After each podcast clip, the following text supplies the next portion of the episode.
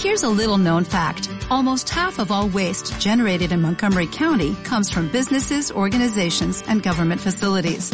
Reducing the amount of waste in your workplace will have a positive impact on our environment. It can also save you money on your disposal costs. Reducing waste and recycling at your business is easy to do and is the law in Montgomery County. Make it your business to recycle right. Learn more at montgomerycountymd.gov slash recycle right or call 311. Ponte cómodo, porque a partir de este momento, la mejor información deportiva, la mejor información deportiva, Entretiempo. Entérate de todo el acontecer nacional e internacional en el mundo deportivo, porque ya el entretiempo dejará de ser lo menos interesante en el deporte. Desde ya, Entretiempo, por la zona 925. Muy buenas tardes, amigos son oyentes. Sean todos bienvenidos a una nueva emisión de Entretiempo. Baloncesto. Cocorilos de Caracas ha demostrado contra un campeón continental como Guaros de Lara tener suficiente fortaleza mental. Y ayer volvió a venir de atrás para imponerse 84-81 en el Parque Naciones Unidos y poner a Guaros contra las cuerdas. Los crepusculares entraron al último lapso con una ventaja de 13 puntos y allí Cocodrilos logró limitarlos a 17 tantos en el cuarto, liderados por una gran actuación de César García, quien consiguió 12 de sus 14 unidades en este último parcial.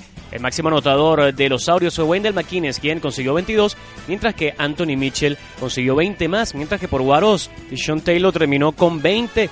Si esta noche Cocodrilos eh, consigue la victoria, estará clasificando a la gran final del baloncesto venezolano.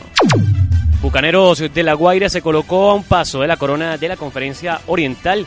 Los litoralenses vencieron este martes 104-93 a Marinos de Anzuategui en las finales de conferencia en la LPB. El escolta estadounidense Justin Carter eh, lideró la ofensiva de Bucaneros con 29 puntos. Además robó cuatro balones. El alero venezolano Héctor Pepito Romero también aportó 22 unidades.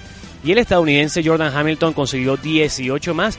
De esta manera, la serie se coloca 3 a 1 y se estará definiendo hoy a las 7 y 30 de la noche en el Domo José María Vargas, con lo cual podríamos conocer ambos finalistas en la jornada de hoy. Fútbol.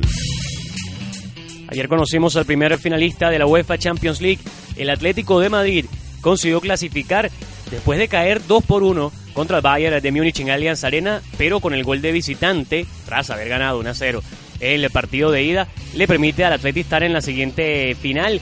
Xavi Alonso al 31 puso la ventaja para el Bayern, Antoine Griezmann el empate y Robert Lewandowski al 74 consiguió el tanto que le dio la esperanza a un Bayern que finalmente no pudo concretar la remontada en un partido que tuvo un penal errado por cada lado, uno por Müller para el Bayern y por Fernando Torres. Al 84 el Atlético estará en la final de Champions después de que hace dos años perdiera contra Real Madrid en Lisboa. Hoy Real Madrid y Manchester City definen al otro finalista que estará el sábado 28 de mayo enfrentando al eh, Atlético de Madrid en Milán. Real Madrid eh, tiene noticias buenas y malas después de que Cristiano Ronaldo, según Zinedine Zidane, ya se encuentre al 100% para disputar este compromiso, pero Karim Benzema y Casemiro, dos piezas fundamentales en su sistema de juego, quedaron fuera de la convocatoria para este compromiso, mientras que para Manchester City Yaya Touré estará disponible y David Silva también eh, quedó fuera de los escogibles para el partido. Recordamos que la ida quedó 0 a 0, así que cualquier empate a goles favorecería a Manchester City en el partido que se jugará a las 2 y 45 de la tarde.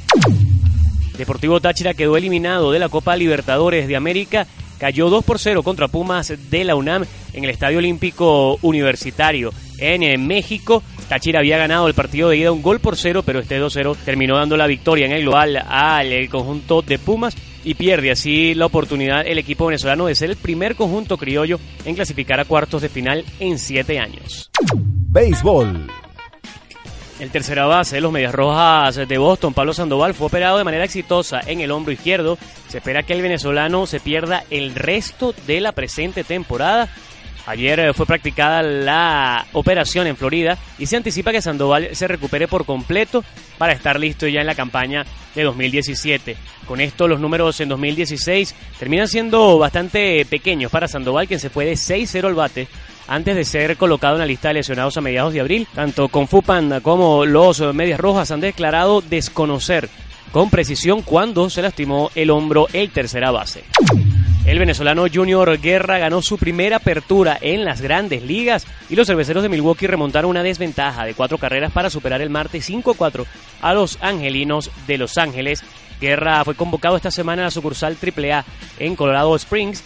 Aceptó siete imparables y cuatro carreras en seis innings. El revista Michael Blasek lo sacó de un atolladero importante para contribuir con el criollo a su primer lauro en la Gran Carpa.